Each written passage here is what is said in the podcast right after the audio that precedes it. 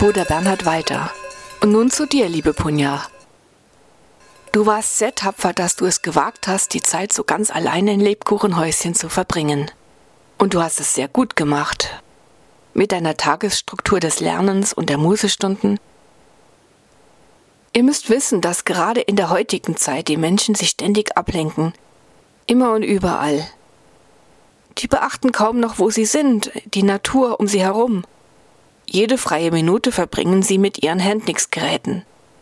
Da poppt ja auch ständig was auf, was ihre Aufmerksamkeit verlangt. Was du jedoch gemacht hast, Punja, ist der königliche Weg eines Menschen. Selbstbestimmt und ohne ständige Ablenkung, einfach in dem zu sein, was ist. Das haben seit Jahrhunderten, ja Jahrtausenden Menschen immer wieder durch solche intensiven Zurückziehungen auch regelrecht geübt. Und darauf stoßen wir jetzt an, auf dich, Punja.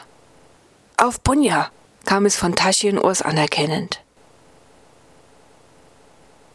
Bruder Bernhard, ja, und wir sind mit dir, Punja, ja noch nicht fertig. Denn deine Abenteuerreise zur Frau Holle hatte es ja auch ganz schön in sich. Du hast dich erst vergewissert, was richtig ist, hast genau zugehört und dann entschieden. Dir war es auch nicht gleichgültig, was mit dem Brot passierte, was da so eindringlich rief. Oder die schönen roten Äpfel. Du bist nicht einfach weitergegangen, als man dich um Hilfe bat. Das zeigt dein gutes Herz, liebe Punja. Der Eremit lächelte Punja an. Ja, und dann wart ihr doch an diesem ganz besonderen Ort im Weltall. Zuerst du, Punja, allein und dann ihr drei zusammen. Unter diesem riesigen Sternenhimmel. Und eure Begegnungen waren ja sicher auch nicht ohne. Aber nun kommen wir zu eurem letzten Abenteuer in den Höhlen. Ihr, und Punja, seid dort auf den Soldaten getroffen und die zwölf Prinzessinnen. Ihr habt euch letztlich nicht von dem faulen Zauber, all dem Prunk dieser bösen Geister, die sich als Prinzen tarnten, fangen lassen. Ihr wart in Sorge um die Hunde. Das war besonders für dich, Tashi, entscheidend. Deine Sorge um Punja und die Hunde hat dich aus diesem Trunkbild sicher wieder herausgeführt. Das heißt also, folgt eurem Herzen, dem könnt ihr trauen. So manches andere kann schön glänzen, fällt aber dann zusammen wie ein Kartenhaus. Tashi war es noch immer unangenehm, an diesen Teil des Abenteuers erinnert zu werden. Er fand den Mut, die Frage zu stellen, die ihn beschäftigte. Bruder Bernhard, dem Trugbild mit den Menschen, in dieser riesigen Arena habe ich auch deshalb geglaubt, weil du auf der Tribüne gesessen bist und mir zugewunken hast. Wie war denn das möglich? Der Eremit, das war leider eine Täuschung. Ich war nicht wirklich dort, wie du heute weißt. Dunkle Kräfte haben versucht, dich reinzulegen, und die kennen dich und deine Wünsche sehr gut. Und wie ihr wisst, verfügen die über ziemlich üble Mittel. Was dir, Tashi, letztlich geholfen hat, war zum einen, dass du diesen Thron nicht alleine besteigen wolltest, Mindestens Punja müsste ja mit dir oben da sitzen. Das war ja deine richtige Bewertung dieser Situation. Und zweitens sorgtest du dich um die Hunde. Also deine Fähigkeit des Mitfühlens hat dich hier gerettet. Das hat diesen ganzen bösen Zauber völlig durchbrochen. Und jetzt sage ich euch etwas sehr Wichtiges. Es gibt einen Trick. Unsere Wünsche können manchmal so stark sein, dass sie uns etwas vorgaukeln. Natürlich kann man sich was wünschen, aber man sollte dabei bedenken, dass man es unter etwas Größeres, Weiseres stellt, als man selbst ist. Ihr könnt eure Wünsche Buddha, damit zwinkerte er Tashi zu, oder Christus übergeben und ihm sagen, du überblickst die ganze Lage, du weißt, was gut für mich ist. Bitte schau, ob mein Wunsch so passt. Und schon seid ihr auf der sicheren Seite. Bruder Bernhard, du hast eben auch Buddha gesagt. Irgendwie habe ich bei meinen Reisen und der Zeit im Lebkuchenhäuschen wieder angefangen zu meditieren, so wie Punja und ich das im buddhistischen Kloster bei der Neuzering mitbekommen haben. Ich merke einfach, wie sehr mir das hilft. Nun frage ich mich aber, wie das mit Christus und unserer Aufgabe, den Weihnachten retten, zusammengeht. Tashi hatte diese Frage schon lange bewegt. Die Ernsthaftigkeit war ihm direkt ins Gesicht geschrieben. Wirklich gut, Tashi dass du das fragst, denn letztlich seid ihr beiden, du und Punja, sehr geprägt durch den Buddhismus, den ihr aus eurer Heimat Tibet ja kennt. Ihr seid jetzt schon lange im Auland. Hm. Genau 65 Jahre, Bruder Bernhard, ergänzte Tashi. Ja, und davor wart ihr 19 Jahre in Österreich im Heim von Heinrich Harrer, also schon eine ganz schön lange Zeit. In all den Jahren seid ihr auch mit den Bräuchen der Österreicher und Auländer vertraut geworden. Beides sind ja Bergvölker, ein wenig so wie ihr Tibeter, natürlich auch wie die Schweizer.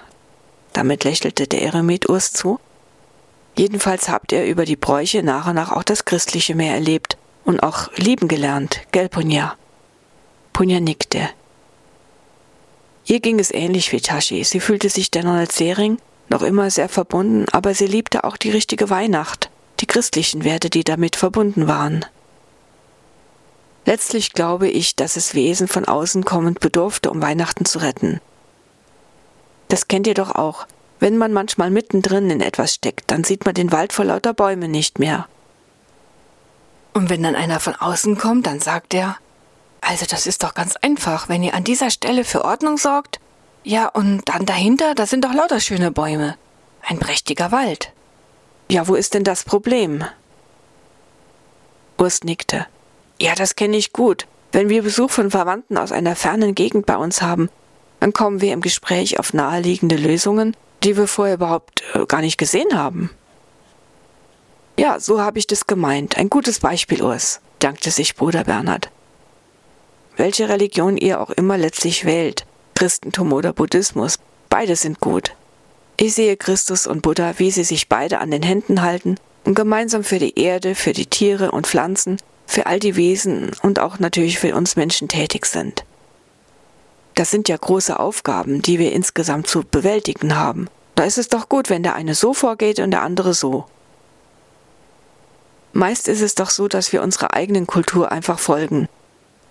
Nur ihr beiden, ihr habt jetzt zwei Kulturen kennengelernt und schaut damit etwas über den Tellerrand, um mal ein Bild zu nehmen. Bruder Bernhard trank einen Schluck. Er hatte schon lange nicht mehr so viel geredet wie jetzt denn Besucher kamen ja relativ selten zu ihm rauf, zumal jetzt im Winter. Tashi, Punja und Urs hatten aufmerksam gelauscht. Das waren ja auch tiefe Lebensweisheiten, die sie alle drei angingen. Der Eremit fuhr fort. Und welche Rolle der Edi haben würde, darauf seid ihr doch lange nicht gekommen, stimmt's, Urs? Damit zwinkerte der Eremit Urs zu, der ja am meisten Ärger mit Edi hatte. Und auch die Aufgabe von Edi war wichtig. Anders hättest du, vor allem Punja, nicht in diesem Lebkuchenhäuschen allein leben können. Punja nickte. Zum Schluss will ich euch noch einen Blick auf die Ereignisse werfen lassen, die dazu geführt haben, dass nun wirklich Weihnachten gerettet ist in eurer Welt. Es mag euch noch immer erstaunlich vorkommen, wie gerade euer Beitrag das mitgeschehen lassen konnte. Der Eremit machte eine Pause und trank einen Schluck Holunderbeerensaft.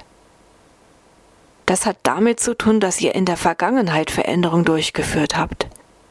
Ihr wart ja in mittelalterlichen Welten unterwegs. Hier habt ihr dafür gesorgt, dass heute die Dinge verändert sind. Das ist ja das Großartige, wenn man mehr zur Funktion der Zeit überblickt, denn man vermag unter bestimmten Bedingungen im Nachhinein die Vergangenheit zu verändern und das hat durchaus Auswirkungen auf das Jetzt. Tashi fragte, du hast vorhin, als wir ankamen, gesagt, dass du uns mehr über die Zeit sagen wirst. Ist es das, was, was du damit gemeint hast? Ja, Tashi, das hast du intelligent kombiniert. Es stimmt. Allerdings ist die Thematik der Zeit so komplex, dass ich euch nur diese ersten Andeutungen heute machen kann. Wir werden zu einem späteren Zeitpunkt tiefer einsteigen, das verspreche ich euch. Ich denke, das war's, was ihr wissen solltet. Reichlich Stoff zum Nachdenken, beschloss er seine Ausführungen. Die drei räumten nun ihr Geschirr zur Spüle, wuschen, trockneten ab und Bruder Bernhard räumte alles wieder an Ort und Stelle. Zieht euch warm an, es wird nun Zeit, dass ihr wieder zurückgeht. Bruder Bernhard drückte jeden herzlich zum Abschied und reichte ihnen ihre Rucksäcke. Ach, Bruder Bernhard, die Weihnachtszeit bei uns ist ja so schön. Ich freue mich jetzt riesig auf Emelda und die Kinder und überhaupt auf meine Heimat, sagte Urs. Auch wenn sie im Winter alle schön schliefen, Weihnachten feierten die Murmeltiere doch auf ihre ganz eigene Weise. Ja, das ist recht so, Urs. Die warten auch schon sehnsüchtig auf dich, gab der Eremit ihm mit einem breiten Lächeln zu verstehen. Auf uns wartet eigentlich niemand, dachten wehmütig Punja und Tashi bei diesen Worten. Die Steinach-Villa war nicht wirklich ihr Zuhause, ihr Heim, wo sie mit offenen Armen willkommen geheißen würden. Ihr beiden, Tashi und Punja, habt ja eure Ringe und kommt somit leicht in eure Villa zurück. Damit aber du, Urs, nicht noch den weiten Weg vom Auland in die Schweiz zu deinen Lieben am Lämmerberg wandern musst, habe ich hier eine Sonderfahrkarte für dich. Damit gab der Eremit Urs wirklich ein Bahnticket. Jedenfalls sah es so aus. Du sagst einfach die Worte, und die flüsterte Bruder Bernhard ihm leise ins Ohr, damit die Reise nicht zu früh losging. Okay, ei, ei, Sir, meldete sich Urs fast so, wie er es von der Schweizer Garde her kannte. Macht es gut und bleibt wohl auf. Christi Segen sei mit jedem von euch und euren Lieben. Mit diesen Abschiedsworten machte der Eremit jedem ein Segenskreuz auf ihre Stirn. Urs, den Rucksack aufgeschnallt, das Ticket in Händen, sprach nun die Zauberworte. Urs, Wurs, Kurs, Lämmerberg. Und während er sich langsam auflöste, winkten ihm alle freudig zu. Nun war es auch Zeit für Punja und Tashi. Mit ihren aufgeschnallten Rucksäcken meinte Tashi zu Punja, in meine Werkstatt, ja? Okay, ich hab's im Geist, versicherte Punja. Dann drehten sie ihre goldenen Ringe, sprachen beide das Zauberwort und winkten dem Eremiten so lange zu, wie sie ihn sahen, und er auch freudig zurück.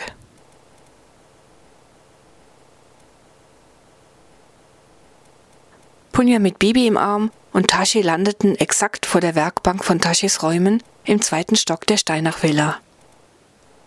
Hier sah noch alles genauso aus wie zuletzt, als Tashi und Punja durch die Dachluke den Raum verlassen hatten. Obwohl, die beiden sahen hoch zur Decke, da war keine Dachluke mehr zu sehen. Ob die nur auftauchte, wenn ihnen ein Abenteuer bevorstand? Aber jetzt hieß es erst einmal wieder hier anzukommen. Punja ging durch die Verbindungstür in ihre eigenen Räume rüber, um nach dem Rechten zu sehen. Tashi stellte den Rucksack auf die Werkbank und schnallte sich seinen Schwertexabator ab. Er überlegte, wo er sein Schwert am besten aufbewahren würde und legte es ganz oben, ganz nach hinten in die Regalfächer seines Werkzeugschranks. Es sollte ja keiner zufällig sehen können, auch wenn es sehr unwahrscheinlich war, dass hier jemand herumstöbern würde. Punja hatte auch alles so vorgefunden, wie sie ihre Räume verlassen hatte. Sogar noch einige Krümel des Grauwächsmix lagen herum, die Räuchermischung, die sie zuletzt für Eichenmax zubereitete. Bibi bellte leise. Ja, meine Kleine, schau, hier wohnen wir nun, wir drei. Und du kriegst deine warme Decke in dein Körbchen direkt in meiner Schlafkammer. Punja zog aus einer Ecke ihrer Werkstatt ein Weidenkörbchen hervor, das niedrig genug war, damit Bibi auch von selbst hinein und hinaus konnte. Dazu stellte sie ein Schälchen Wasser und eines mit dem Welpenfutter. Bibi, die gleich von einer Schale zur anderen tappte, stupperte und zufrieden das ihr bekannte Futter in dieser neuen Umgebung kaute. Es war für die Geschwister ein seltsames Gefühl, wieder in der Villa zu sein. Wie viel Zeit wohl vergangen sein mochte? Du Bibichen, bleibst du erst mal hier. Ja, ich komme gleich wieder. Punja herzte ihr Hundekind und setzte es ins Körbchen. Tashi wartete schon, denn die Geschwister wollten gemeinsam auf Erkundungstour im Haus gehen. Sie öffneten die Tür zum Flur des zweiten Stockwerks, da kam auch gerade der Eichenmax die Treppe hoch. Eichenmax winkte ihnen zu. Hey, ihr beiden! Ich muss schon sagen, Punja, dein Grauex-Mix hat dieses Mal ganz besonders gut gewirkt. Was hast du denn da reingetan? Ich habe sogar die Grauen wieder aus dem Geräteschuppen rausgekriegt. Nun ist das ganze Grundstück wieder bereinigt. Sagenhaft. Das musst du mir unbedingt in Ruhe mal erzählen, ja? Punja freute sich, dass die zusätzliche Myrrhe in der Räucherung wirklich so hilfreich war, wie es Selena versprochen hatte. Na, was sagt ihr dazu, dass wir jetzt wieder eine Familie hier wohnen haben? meinte Eichenmax weiter. Eine Familie? fragte Punja verwundert. Was meinst du damit? Habt ihr so lange und so tief geschlafen? wunderte sich der Eichenmax, wie gestern die Familie ins Haus eingezogen ist. Na, euren Schlaf hätte ich gern. Denn mich hat der Krach in der Nacht ganz girre gemacht. Eichenmax, was für ein Datum haben wir denn heute überhaupt? fragte ihn Tashi. Also ihr seht mir wirklich ziemlich verschlafen aus, ihr zwei. Heute ist Freitag, der 1. Dezember. In zwei Tagen fängt die Adventszeit an. Und ich habe noch so viel zu tun. Ich muss los, wir sehen uns. Sie sahen zu, wie Eichenmax den Gang im zweiten Stockwerk entlang ging und in einer der Zimmer verschwand. Unglaublich, dann waren wir hier nur ein paar Stunden weg, flüsterte Tashi zu Punja. Beide waren verwundert darüber, wie wenig Zeit hier in der Villa vergangen war. Sie hatten so viel inzwischen erlebt, waren von ihrem Gefühl jedenfalls viele Monate weg gewesen. Eine Familie im Haus? Punja und Tashi merkten bald, was es damit auf sich hatte, denn die beiden Hauselfen gingen in die alte Küche der Villa, die seitdem Jean Bus verstorben war, kaum noch von Menschen benutzt worden war. Und jetzt, unfassbar. Die beiden machten wirklich große Augen. Saß doch da eine Frau mit zwei Buben und einem jüngeren Mädchen um den großen Küchentisch herum. Und es ging ziemlich laut her. Hey, gib mir mal die Mayo, du Spasti, sagte der blonde Ältere zu dem jüngeren Buben mit der dunkleren Haut und Haarfarbe. Wie oft habe ich dir, Micha, gesagt, dass du deinen Bruder nicht Basti nennen sollst? maßregelte die Frau, die wohl die Mutter der Kinder war. Hol dir doch deine Mayo selbst, du Depp, kam es aber auch gleich als Retourkutsche von dem Jüngeren. Wenn ihr mal aufhören könntet, so zu streiten, das nervt gewaltig, meldete sich nun das Mädchen zu Wort und reichte dem Älteren ein Glas, auf dem Mayonnaise stand. Der strich sich das dick auf sein Brot. Die Küche stand voll mit geschlossenen Kisten, nur eine war geöffnet, worin wohl das Geschirr war, das sie jetzt gerade benutzten. Heute steht an, dass wir die Küche und drei Schlafzimmer sauber machen. Ja, und die Kisten für die Küche und die Schlafräume anfangen einzuräumen. Dabei helft ihr mir, ich kann ja nicht alles alleine machen. Kam es nun von der Mutter, die ein hübsches Gesicht hatte, mit leichten Spuren eines Älterwerdens. Ihre schulterlangen, lockigen Haare waren rötlich gefärbt und sie trug eine Jeans mit einem knapp sitzenden grünen T-Shirt mit der Aufschrift I'm the Boss. Och, schon wieder arbeiten, stöhnte der Älteste. Es half aber nichts. Als alle fertig mit dem Essen waren, hieß die Mutter die Jungen, Eimer mit Wasser zu holen und Putzlappen und die Küchenschränke auszuputzen. Und du, Mira, hilfst du mir oben bei den Schlafräumen? Da müssen wir als erstes auch die Schränke putzen, um unsere Kleider einräumen zu können. Wenn es sein muss, kam es unwillig von der Tochter. Na, das waren in der Wille ja kräftige Änderungen. Tashi und Punja mussten unbedingt herausfinden, was es damit auf sich hatte. Wo war der Eichenmax? Den könnten sie fragen. Also machten sie sich im Haus auf die Suche nach ihm. Als sie aus der Küche raus die Treppe runter in den Eingangsbereich kamen, sahen sie die beiden Türhüter Ferdi und Seppi. Hey, ihr beiden, habt ihr zufällig den Eichenmax gesehen? Beide Türsteher gehörten auch zu den hilfreichen Hausgeistern und trugen stolz eine blaue Uniform mit Mütze, so ähnlich wie man sie von Liftboys aus teuren Hotels kennt. Äh, ja, der war eben noch hier. Ich denke, der wollte zu den Haustechnikern, antwortete Ferdi mit seiner hohen Stimme. Okay, die waren meist im Keller anzutreffen. Tashi und Punja öffneten die Kellertür, die versteckt rechts vom Eingang war, und stiegen die Treppe herunter. Es roch miefig und modrig wie meist in so alten Gebäuden. Zum Glück fanden sie den Eichenmax gleich im Technikerraum, dessen Tür weit offen stand. Hier war das Reich der Haustechniker, die für die ganze Elektrik im Haus- und Außenbereichen verantwortlich waren. Werner, was macht die Reparatur der Außenlichtanlage? Und auch das Flurlicht oben im ersten Stock flackert die ganze Zeit. Das macht mich noch ganz girre, meinte Eichenmax zum Obersten der Haustechniker. Ich kümmere mich heute noch drum, Meister Eichenmax, meinte der Angesprochene, der auf seinem Kopf eine schief sitzende blaue Mütze trug. Darauf war zu lesen Chefhaustechniker. Wann willst du denn das große Treffen veranstalten, damit wir uns mit unseren Arbeiten danach richten können? fragte der Chefhaustechniker. Bei der Frage ihres Chefs hatten die zwei jüngeren Gesellen mit grün-blauen Mützen ihr Werkzeug abgelegt und sahen Eichenmax neugierig an. Also ich dachte, dass wir uns um 16 Uhr heute Nachmittag bei mir treffen. Sagt ihr eurer Truppe und den Helfern in den Übergängen Bescheid? Alle drei nickten bejahend mit dem Kopf. Punja und Tashi standen in der Tür und beobachten das Ganze. Und ihr beiden, Tashi und Punja, gut, dass ihr gerade da seid. Sagt bitte allen oben im zweiten Stock Bescheid, dass wir uns in einer Stunde bei mir treffen. Es gibt so einiges zu erklären und neu einzurichten. Ei, ei, Sir, antwortete Tashi zum Eichenmax, der an ihnen vor sich hin krummelnd schon auf dem Weg wieder raus war. Komm, Bunja, wir gehen auch. Beide winkten den drei Haustechnikern zu und liefen die Treppe hoch in den zweiten Stock. Dort gaben sie allen Türhütern Bescheid, dass Eichenmax ein Treffen in seinen Räumen um 16 Uhr angeordnet hatte.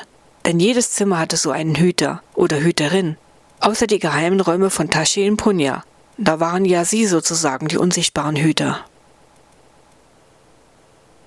Als sie das erledigt hatten, sprachen Punja und Tashi ihre Zauberworte und sofort waren sie auf der Bildfläche des zweiten Stocks verschwunden. Diese geheime Tür führte vom Flur geradewegs in Punjas Parfumwerkstatt. Punja schaute gleich nach Bibi, die noch friedlich in ihrem neuen Körbchen schlummerte. Lass uns erstmal die Rucksäcke auspacken, bis zum Treffen um 16 Uhr, schlug Punja vor. Gute Idee, stimmte Tashi zu. Ja, was ist denn das? rief Punja.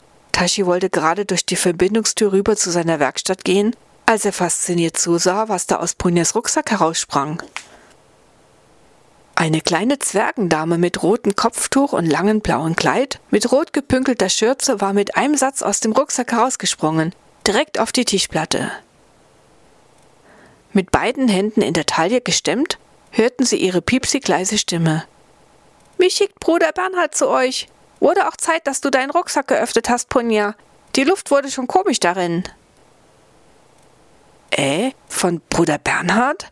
kam es zögernd von Punja. Und du kennst meinen Namen? Den Zusatz hätte sie sich sparen können, denn prompt kam die Antwort. Aber klar doch, warum sollte ich deinen oder auch Tashis Namen nicht kennen? Ich heiße übrigens Lena. Der Eremit schickt mich mit einem Auftrag zu euch. Es gibt nämlich. Schaut mal genauer in eure Rucksäcke. Zwei Zettel, für die ich zuständig bin.